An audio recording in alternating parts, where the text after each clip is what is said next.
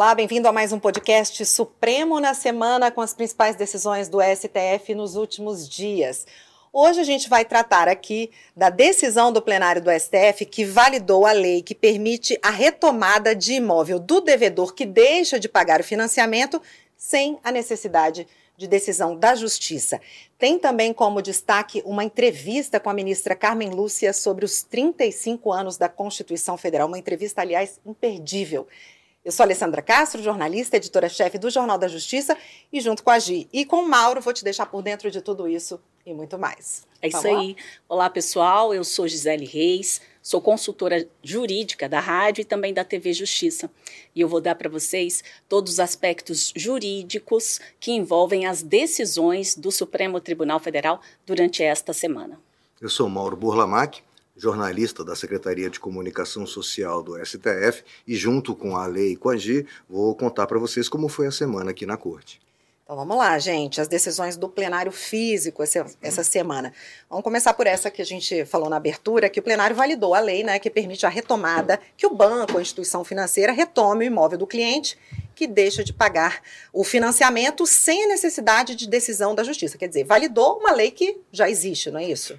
Ponto mais importante que você falou, Ale, realmente, assim, é, depois da decisão de ontem, a gente viu muitas notícias aí na, na, na, imprensa e com um viés que não, não, não é o correto, assim, uma certa até desinformação a gente pode falar, porque a lei está tá, tá em vigência há 26 anos. Uhum. Foi uma opção do, do Congresso, do Legislativo, né, editar essa lei e fazer valer. Uh, essa ação que chegou aqui agora já passou por três instâncias, todas elas negaram o pedido, ou seja, mantiveram a validade da lei. O uhum. Supremo, mais uma vez, veio como quarta instância, uhum. confirmando a validade da lei. Então, na verdade, uh, o Supremo não fez, não autorizou, não decidiu, não inovou.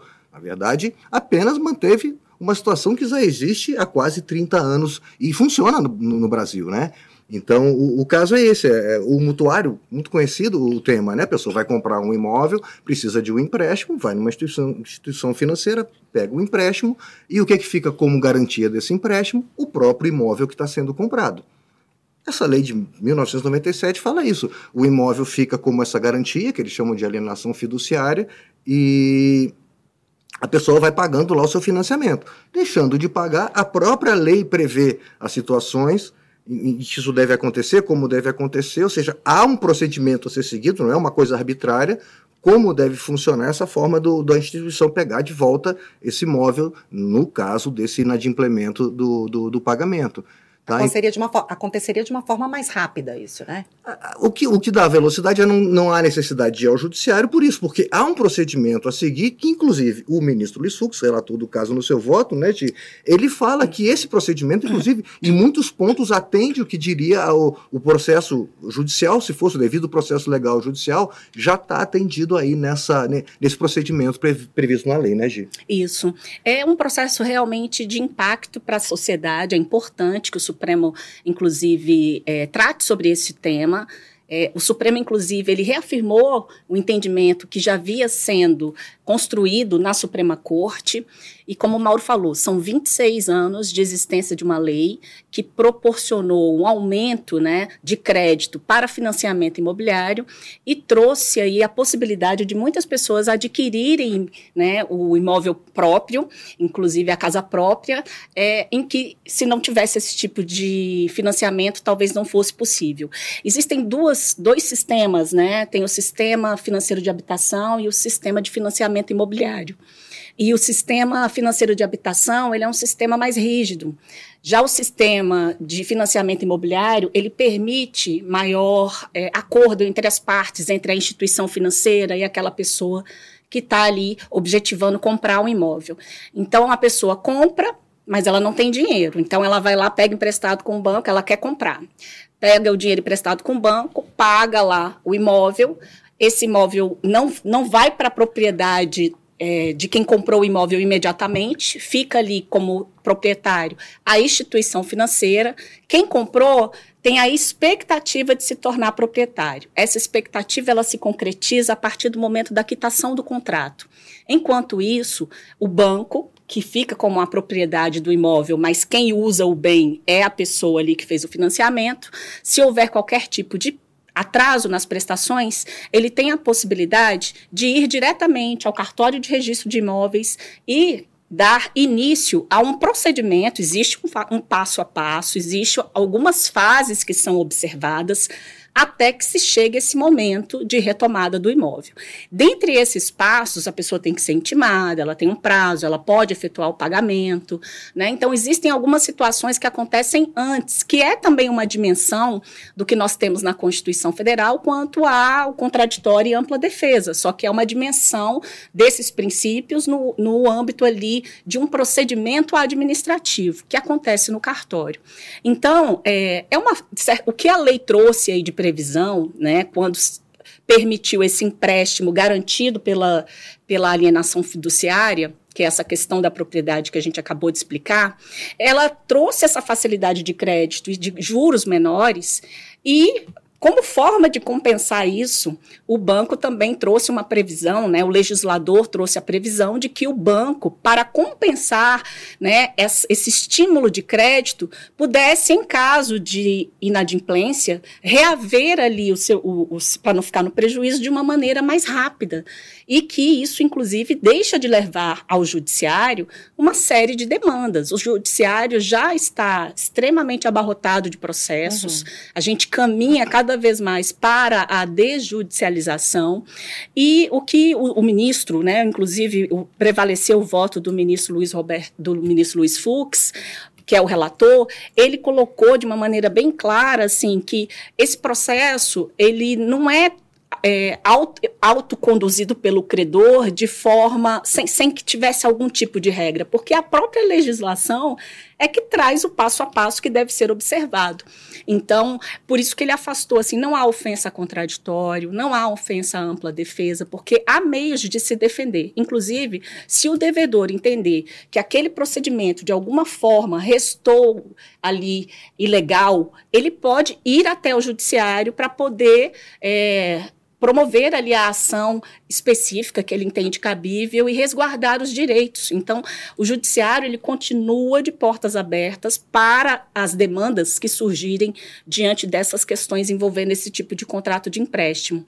E houve também ali, o ministro mencionou sobre a possibilidade exatamente disso, da questão da, da da, de retirar do Poder Judiciário né, processos que, que estão sendo resolvidos ao longo de 26 anos, situações que estão sendo resolvidas ao longo de 26 anos, dentro do mercado financeiro, ali entre instituições, e que isso não traria nenhum prejuízo para a parte e nem para as instituições. Isso per, é, permaneceria é, estimulando a economia dentro do mercado imobiliário que é realmente o que aconteceu com essa legislação. É. Então, esses foram os pontos principais do voto do ministro Luiz Fux que demonstrou exatamente essa situação. Assim, havendo prejuízo, a parte ainda pode ir ao Poder Judiciário. Isso é muito importante, Gia. Além de ser uma, uma lei que já está em vigência há muitos anos, você não afastou o acesso ao judiciário. É. Não é que assim agora o, o, o mutuário, o devedor, pronto, está na mão do. Está prejudicado, está na mão é do, dos bancos. Não. A, entendendo haver algum tipo de ilegalidade, ele recorre, ele tem direito de recorrer à justiça. Então, continua podendo recorrer à justiça como sempre pôde. Uhum. Mas no, o processo tem uma forma de, de, de correr independente lá na, na, na esfera fora do, do judiciário. Perfeito. Vamos para o outro julgamento que se iniciou nessa semana, em que os ministros estão é, discutindo a validade daquela exigência de separação judicial prévia para que de fato o divórcio possa ser realizado. Aqui uma dúvida: o pessoal fala muito em disquite. É o chamado disquite essa separação o é, prévia ou não? não existe mais. Não mas já chamou, mas já foi chamado de disquite. É, Antigamente, o público fala, né, do é, desquitado, mas não, não seria Existem essa. pessoas que, na época, foram desquitadas, mas essa figura, hoje em dia, é a separação. Não existe mais que a é figura a, do Essa separação judicial prévia que a gente está falando. Exatamente. Que seria isso, é. que não existe mais. Ok. E o que, que foi discutido, né? Isso. Vamos o, lá. O que se discute aqui veio essa emenda 66, a emenda constitucional 66. Uh, a Constituição previa que para se divorciar precisava haver uma separação judicial por um ano, não é isso, gente? É. Ou dois anos de separação de fato, né? Para se chegar ao divórcio. A emenda 66 veio. As pessoas podem pe pedir o divórcio. Ponto. Tirou esses pré-requisitos, vamos colocar assim. E aí a discussão aqui no caso, esse é um, é um, processo que tramita em segredo de justiça, então assim, a gente não tem muita informação do caso concreto, né, uhum. nem entra nisso, mas a discussão é essa. É, continua sendo exigida a, a separação judicial para que se chegue ao, ao divórcio, e segundo, se não for necessário como pré-requisito, ela continua existindo como uma, uma figura autônoma, como eles Isso. chamam no judiciário, ou seja, a pessoa pode pedir a separação judicial independente de divórcio ou não, isso continua existindo. Então, esses dois temas estavam em debate aqui nesse recurso extraordinário. E é um recurso extraordinário. Isso, na verdade, é. é, isso mesmo, né? Então, assim, tem essa, essa primeira essa diferença, né, de que é. acho que a gente pode explicar o que é separação judicial e o que é divórcio, porque há diferenças, Há né? diferença. É, o Maurinho pontuou bem, assim, é, é, é como se fosse um procedimento bifásico, né? Que a gente tinha no ordenamento jurídico. Hoje em dia, praticamente as pessoas vão direto para o divórcio, fazem no cartório, que é bem mais rápido, bem mais simples, se não houver ali filhos. litígio e filhos menores, uhum. né? Então dá para ir diretamente no cartório. Mas antigamente você tinha que fazer essa separação judicial, ficava separado um ano, depois você convertia essa separação em divórcio. Ou então cada um foi para um lado, não está mais morando junto, por dois anos separados de fato, e só depois poderia ir com divórcio. Com a emenda, isso acabou é, ficando assim. Algumas pessoas e alguns tribunais ficaram entendendo que não haveria mais necessidade né, de cumprir esses prazos, porque a própria emenda constitucional falou que pode ir direto para o divórcio, mas ficou aquela questão ainda se existe ou não a figura da separação judicial ainda existente. E por que isso? Porque a separação judicial, se houver uma reconciliação, basta uma simples petição e você volta para o estado civil de casado. Se você divorciar e depois tiver uma reconciliação, você vai ter que casar novamente. E aí vai ter que passar por todas aquelas burocracias de apresentar documentação, publicação digital. A separação judicial não encerra o matrimônio, então é isso? Ela não, não encerra. São formas de, de extinção do casamento, mas o vínculo conjugal só acaba com o divórcio. Sim. E com a separação judicial, você tem ali acaba o dever de fidelidade, de coabitação, de, a, do próprio regime de bens. Então, algumas situações elas se extinguem com a separação judicial. O divórcio ele acaba com tudo de uma vez, né? O divórcio acaba assim qualquer tipo de vínculo existente com é, entre o casal. Então, há, há quem entenda, e tanto é que no Supremo Tribunal Federal a gente, por enquanto, está num placar provisório. Todos entenderam até agora, os ministros, todos os que votaram, que esse prazo não se exige mais. Não precisa ter dois anos, ou um ano, um ano separado, dois anos separado de fato. Isso não se aplica mais, porque a própria Constituição Federal, com a alteração em 2010, por meio desta emenda constitucional 66, ela, ela trouxe aí uma norma que já tem aplicabilidade imediata, né? E aí, a partir do momento em que ela entrou em vigor, quem quiser fazer divórcio faz diretamente. E então Agora, resta aí uma controvérsia e há uma divergência de entendimentos no plenário em relação à validade ainda da separação judicial, porque tem pessoas que, por diversas questões, ainda fazem. É, ainda têm, desculpa. ainda tem a intenção de fazer a separação judicial para só depois é, ir aí é, atrás de oficializar isso por meio de um né? divórcio. Uhum.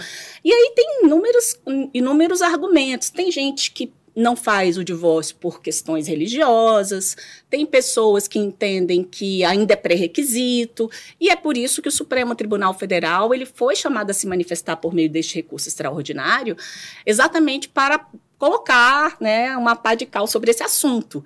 E o que nós temos já prevalecendo né, no plenário, dos quatro votos que já foram proferidos, é que esse prazo não precisa mais se observar.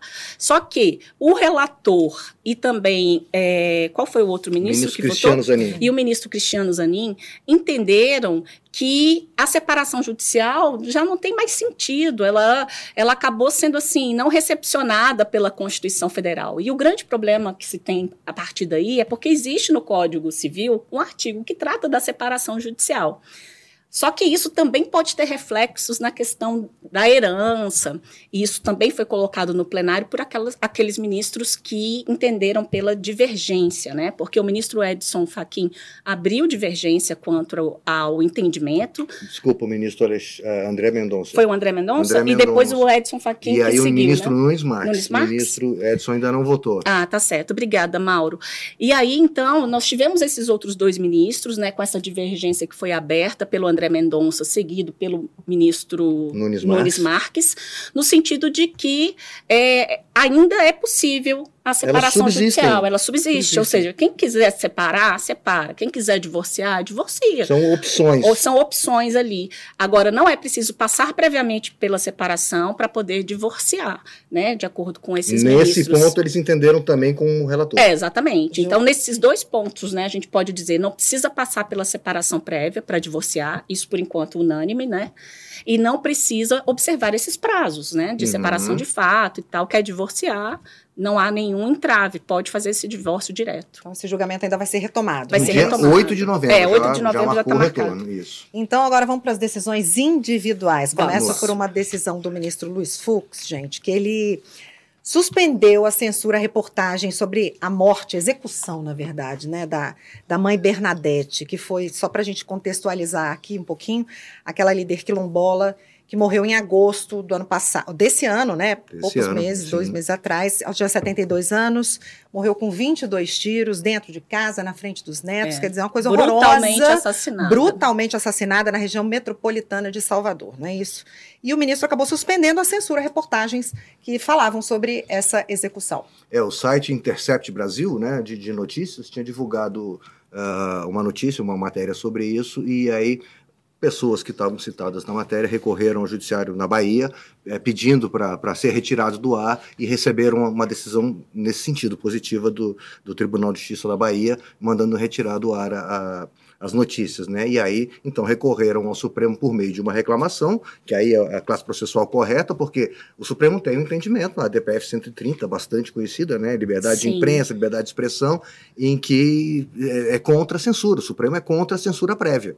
Né? Então, liberdade de expressão em primeiro lugar sempre. E aí, então, o ministro, com base principalmente nessa DPF, nesse entendimento, afastou, mandou voltar para o ar as matérias, acabou com a censura, e aí ele lembra assim que eventual questão que queira ser resolvida, direito de resposta, uh, processar a empresa por é. calúnia, difamação, isso tudo no momento posterior, mas sem censura prévia. Então, basicamente, é isso, né, gente? Exatamente. Maurinho foi bem sucinto aí, mas fez um resumão bom a respeito do uhum. assunto, porque o Supremo Tribunal Federal, ele sempre tem em seus julgamentos que envolvem, né, questão de liberdade de imprensa, liberdade de manifestação do pensamento, que realmente é, as pessoas são livres para se manifestarem.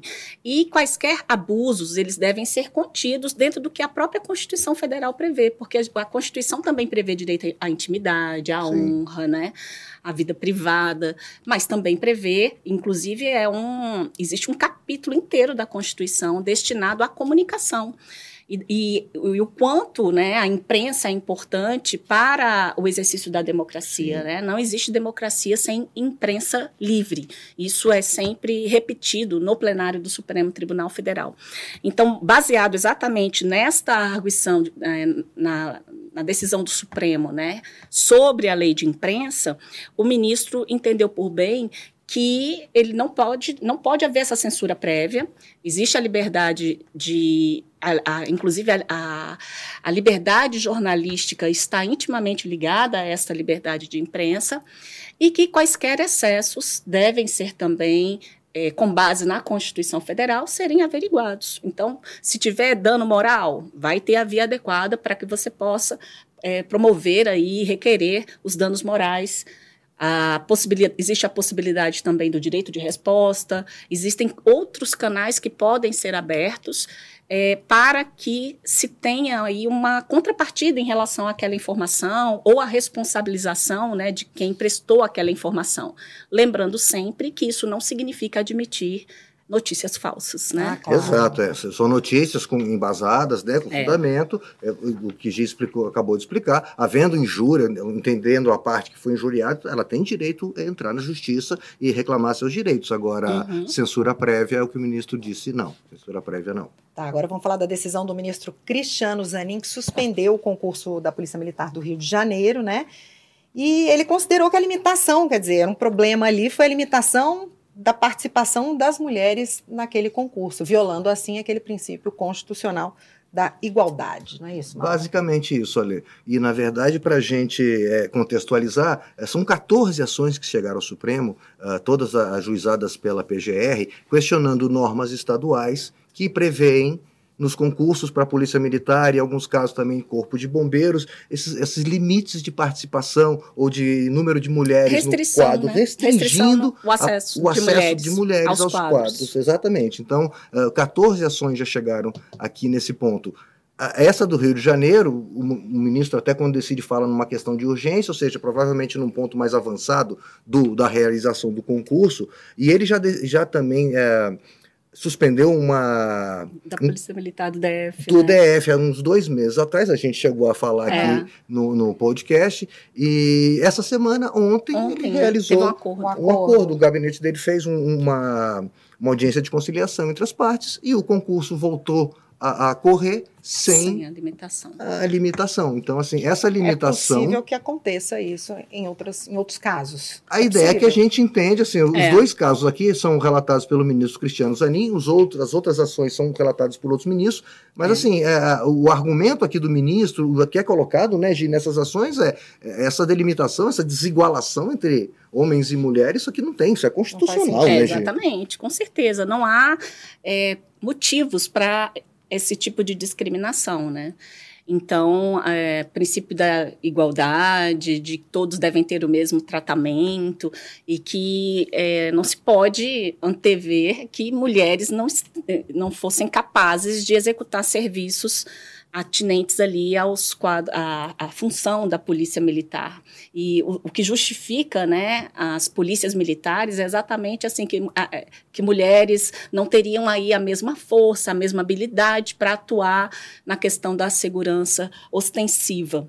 E isso é um equívoco por completo e, assim, nesse sentido, levando em consideração o princípio da igualdade, o ministro assim decidiu, até mencionou a, a decisão da Polícia Civil também do Distrito Federal, uhum, né? Uhum. E só que no caso da Polícia Civil, ele já houve esse acordo, então o concurso voltou a correr. Neste caso do Rio de Janeiro, nós não temos ainda a última decisão é essa, que suspendendo, porque parece que também há uma outra notícia envolvendo uma suposta fraude que chegou a, a, a, informação nos autos deste processo, né, dentro deste processo. Então, a gente precisa, de fato, verificar se, neste caso, também é possível que aconteça uhum. né, a questão de fazer ah, mas assim, já é uma sinalização do Supremo Tribunal Federal no sentido de que não se justifica um percentual ainda mais de 10%, né, que é algo assim que é extremamente desigual, 90% de homens, porque senão você não tem aí visões diferentes, né? Em todas as instituições, a gente precisa ter diversidade para que as pessoas possam entender a realidade de cada um, enfim. É não, muito vai importante. na contramão de tudo, de né? Tudo. Tá e são 14 estados que editaram normas nesse sentido. Em alguns é. casos, e, e, tem outros com forças, outras ações chegaram em relação a Forças Armadas, que são cargos de, de, de oficial, cargo superior, que aí menos ainda justifica, é, né? Ou seja, é, são, são normas que correm por esse entendimento e assim aqui. vai contra normas internacionais, né? Que dentro daqueles objetivos de desenvolvimento social, um deles é exatamente para que até 2030 se alcance a igualdade entre homens e mulheres, inclusive nas relações trabalhistas, né? É. Então assim é algo que realmente é, vai na contramão de toda a evolução e de tudo aquilo que as mulheres já passaram para conseguir alcançar os seus espaços. É isso, gente. O que, que vem pela frente, hein? Semana que vem é uma semana um pouco mais curtinha, tem um feriado. O que, que a gente pode esperar? É, o plenário virtual do Supremo continua funcionando normalmente. normalmente. Começou a sessão, na verdade, hoje, no dia 27, vai até o dia 7 de novembro, que são sempre seis dias úteis de sessão no plenário virtual e esses feriados não contam como dias úteis, né? Eu separei aqui, tem um, dois recursos, um que trata de ICMS e um outro Justiça do Trabalho, né? O que é, feito com o dinheiro que é recebido em condenações uh, uh, por danos morais coletivos em ação civil pública, né? O destino que é dado esse dinheiro, tema que vai ser discutido aqui. E começaram a julgar seis, mais seis ações penais dos, dos réus né, pelos atos do dia 8 de janeiro, também estão nesse plenário virtual que começou hoje. É, não vamos ter sessão da tu, das turmas né, na, na terça-feira e também não tem sessão do plenário físico, apenas sessões do plenário virtual. Então, sessão agora a gente vai ter só no dia, salvo engano, dia 8 né, de novembro, já com a retomada, retomada, desse caso que a gente acabou de mencionar, da questão da separação e Prévia. tal. Se elas, é. Isso. É isso, gente. Encerramos então. Hoje mais curtinho o programa, porque a gente convida para acompanhar uma entrevista com a ministra Carmen Lúcia sobre os 35 anos da Constituição Federal. Uma entrevista realizada pela Mariana Oliveira, jornalista, secretária de comunicação do, do, Supremo Tribunal Federal. Uma entrevista imperdível, uma aula de história, de cidadania, de democracia. E é isso. Acompanhe aí, né? É isso. Até logo, até a próxima. Até semana que vem. tchau. tchau. tchau. Eu queria que a senhora falasse um pouco quais foram os direitos que foram requeridos nessa reinstalação do processo democrático.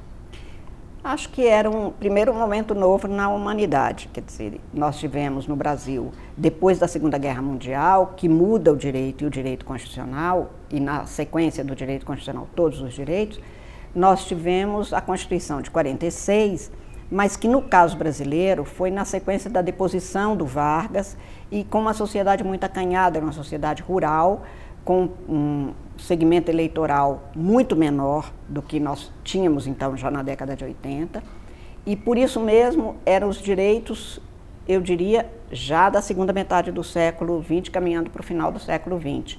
Então, o que se altera fundamentalmente são os direitos inerentes à cidadania, o direito à educação, o direito à saúde, a estrutura para dar efetividade a esses direitos, os direitos sendo postos em primeiro lugar na topografia das normas constitucionais, ou seja, onde elas se localizam no texto constitucional, a liberdade sendo retomada, todas as formas de liberdade. Nós temos ainda hoje no Brasil, portanto, por exemplo, a, a proibição de qualquer forma de censura, porque tínhamos vivido mais de 20 anos com a censura imposta Claro, não se pode falar, não se pode nem pensar, porque não adianta você pensar, não, não, não vai poder expressar seu pensamento.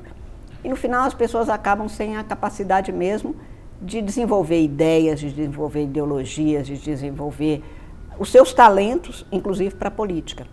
Isso tudo se altera substancialmente com a Constituição. O que se requeria basicamente era liberdades em todas as suas formas para a sociedade brasileira, para os cidadãos brasileiros. E isto foi feito na Constituição. Ministra, a senhora contou um pouco do contexto do fim da ditadura é, e também falou desses, dos direitos, dos principais direitos.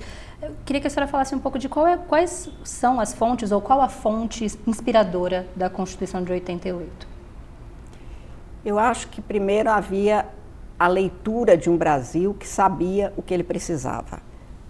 Acho que continua em grande parte sabendo, mas não com a clareza daquilo que era a essência do processo democrático, que era as garantias das liberdades, das liber... dos direitos sociais, direito ao trabalho, à educação, à saúde, à moradia, que não se tinha explanado com esta agudeza nas constituições anteriores. E nesse, nesse rumo, nós tínhamos tido as constituições de Portugal e da Espanha da década de 70. Também depois de períodos autoritários, ditatoriais.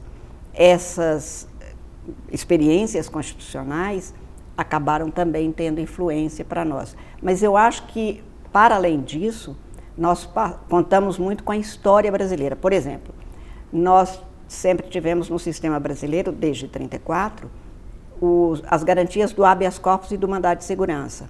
Mas se discutia naquela Constituição, naquela Constituinte. E na Constituição vai se pôr qual instrumento, diferente do processo comum, do processo ordinário, para que, na ausência, por exemplo, de uma norma que garanta ao meu filho a educação, que eu tenha isso. E aí foi criado, por exemplo, o mandado de injunção.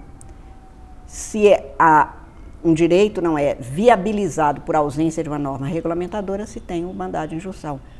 Então, a tentativa toda era não apenas ter o enunciado dos direitos, mas ter os instrumentos constitucionais para fazer valer jurídica e socialmente os direitos conquistados. Para isso, nós contamos muito com a experiência estrangeira.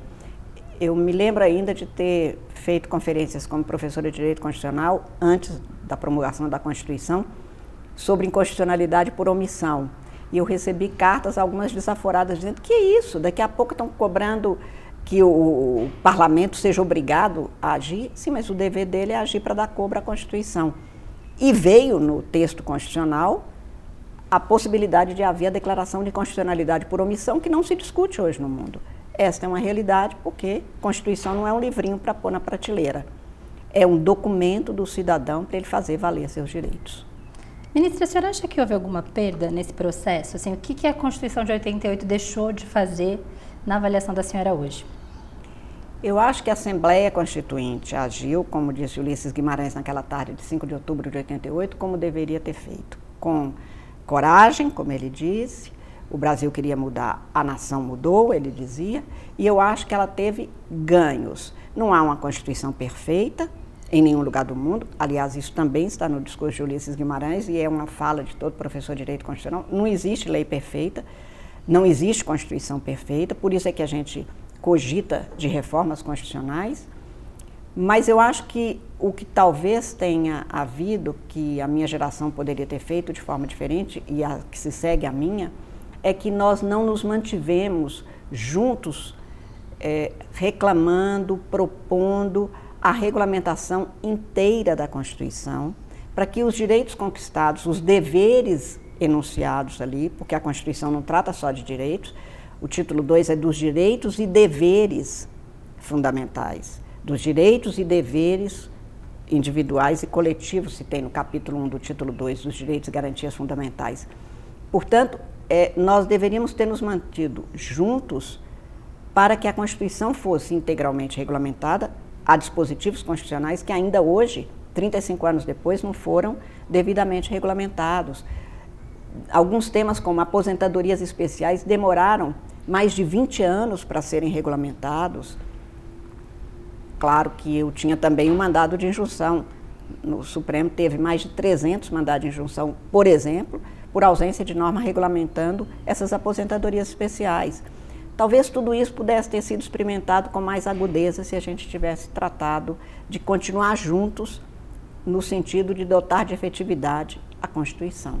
Isto não é perda da Constituição, nem com a Constituição, mas uma perda de consensos e de um sentimento constitucional que mantém uma cidadania unida. Acha que essa falta de regulamentação de alguns pontos, de alguma forma, expõe o Supremo Tribunal Federal, que é provocado cada vez mais para efetivar esses direitos que não estão ali previstos? Acho que sim. O juiz, quando é acionado, é obrigado, é seu dever dar a resposta. E a Constituição, sendo a lei que dá fundamento a todas as outras, precisa de ser devidamente cumprida em todos os seus termos. A Constituição não contém palavras inúteis. Por isso mesmo, quando há uma ausência de norma, o Poder Judiciário é acionado. A contenção que o Supremo faz, e que nem sempre é bem vista ou bem entendida, ou nem, nem sequer às vezes é tomada naquilo que ela se contém, sempre se olha naquilo que o Supremo atuou e que dizem foi ativista. Não, atuou. E atuou quando não tinha leis, ou quando a lei não tinha sido integralmente cumpridora da Constituição. Mas é isso mesmo, acho que quando um, o poder que vai criar as normas necessárias para a implementação da Constituição não atua, o cidadão não fica parado esperando que isso aconteça. Ele se vale dos instrumentos de que ele dispõe para que tenha o seu direito viabilizado. Isto faz com que o Poder Judiciário seja muito mais vezes chamado. Certeza. Ministra, é, qual a sua opinião sobre o que, que a Constituição trouxe de mais inovador? O que, qual que é o ponto alto de inovação na Constituição de 88? Eu acho que é o enunciado dos direitos fundamentais, dos princípios fundamentais, que é o título 1 da Constituição. É, especialmente quando estabelece que a República Federativa do Brasil, formada pela União de Estados, Distrito Federal e Municípios, constitui-se em Estado democrático de direito. Isto firmou qual era o nosso compromisso do presente e do futuro. E isto foi anunciado com todas as letras no artigo 1. E os fundamentos foram a soberania popular, dizer, ali tá, está a soberania, mas não é a soberania estatal, a cidadania e a dignidade humana. Nós nunca tínhamos tido num texto constitucional o princípio da dignidade humana posto desse jeito. Isto leva o legislador, o administrador, o governante e o juiz a ter que interpretar e aplicar lei e constituição, considerando que todo ser humano tem o direito à sua dignidade como ponto fundamental para o respeito e para uma convivência pacífica. E, ademais disso, ainda, portanto, o ser humano é posto antes do Estado. A estrutura do Estado só vem no título 3. O título 2 da Constituição trata dos direitos e garantias fundamentais, e isto é uma novidade no constitucionalismo brasileiro, porque as constituições anteriores tratavam do Estado, do Poder Executivo, Legislativo, Judiciário, de outro. E a, o último capítulo era dos direitos fundamentais. Onde está a norma e o cuidado do tema dá ao intérprete a dimensão exata de o que, que ele procura. Qual é a prioridade dele? A prioridade de uma Constituição, numa democracia, claro, é o ser humano. E, neste sentido, essa é uma inovação importante. E, além disso, a Constituição Brasileira de 1988 trouxe no artigo 3 os objetivos fundamentais da República Federativa do Brasil, ou seja, não é programa de governo, seja qual for o governante, é, seja qual for o partido político que chegue aos cargos de poder, seja quem for o servidor público, os objetivos são da República, são do Estado. E o primeiro deles é construir uma sociedade livre, justa e solidária. E isto não é um dever que se cumpra apenas por nós, servidores públicos, mas por todos os cidadãos brasileiros. Esta é uma grande e importantíssima novidade. Ministra, é, para a gente encerrar, eu queria que a senhora contasse um pouco como foi o seu ponto de observação daquele, de todo esse contexto da elaboração da Constituição, onde a senhora estava, como a senhora acompanhou, como a senhora colaborou. A senhora pode contar um pouco esse contexto? Eu era procuradora do Estado de Minas Gerais e fui colocada à disposição da Assembleia Constituinte. Então, eu atuei dentro do, do Congresso, é, enfim, era chamada para me manifestar ou estudar e dar os subsídios para os deputados que pedissem e, e, principalmente porque havia um grupo de estudos mesmo ali. Então eu tive o privilégio de poder ver lá dentro, quer dizer, a biblioteca da Câmara, que é um mundo, que é um espetáculo, recebia todo mundo, porque estava tudo aberto. Então, os que estavam postulando alguma coisa, os que estavam estudando, e, e, e aquele, aquela alegria que era de ver acontecer o surgimento de uma Constituição é uma experiência muito, muito boa. E agora, nesse 5 de outubro, eu me lembrei exatamente, eu me lembro, aliás, tem as fotos, mas nem preciso disso. Eu me lembro que eu vim com a minha irmã, porque na época ela, enfim, tinha uma participação, também como ligada a algumas pessoas da Constituinte. E, e aí eu me lembro da foto, me lembro da hora, me lembro de como que foi aquele dia todo, do vestido que eu estava usando. E no final, depois da, da cerimônia, teve uma apresentação da Orquestra Sinfônica nos jardins do, do Congresso. E, e eu me lembro, e já contei isso em algumas ocasiões, a orquestra tocava Carlos Gomes. E tinha, havia duas senhoras. Né? 88, nós estamos falando que as pessoas vinham de Kombi, não era de van. E uma falava para a outra assim: Não vamos embora, porque já está ficando de noite. A van vai sair daqui a pouco. E também eu estou com um sapato novo que eu comprei para hoje. E o sapato está muito apertado. A outra falou assim: você tira o sapato e segura, porque eles vão fa falar da vida da gente. É melhor a gente ficar até o final dessa assembleia. Então eu fico vendo que a participação não era, primeiro, nem encomendada, era verdadeira, e havia desde os que tinham muitos sapatos até aquela que compra o sapato novo, como quem vai a uma crença, a uma missa domingueira, como se falava quando eu era menina, quer dizer, tinha o sapato que era o sapato do domingo, que a gente ia à missa. E aí isso sempre me marca porque a resposta da outra era isso, né? Tira o sapato, porque eles vão falar da vida da gente, não dá para sair daqui não. É, mas agora é só a música e tal, e, enfim, essa experiência de ter visto isso me faz continuar acreditando na Constituição, apesar dos pesares e das catimbas, que são muitas. Mas eu continuo achando que a Constituição, ou o direito constitucional, eu escrevi uma vez para o ministro Pertence, que é o direito dos sonhos possíveis. É o direito que nos dá a possibilidade de sonhar, não com o futuro que a Deus pertence, mas com um futuro que a gente construa e com um presente que nos dê alguma chance de viver em paz, de viver com algum sossego, com as dores só da vida, mas sem maiores perturbações.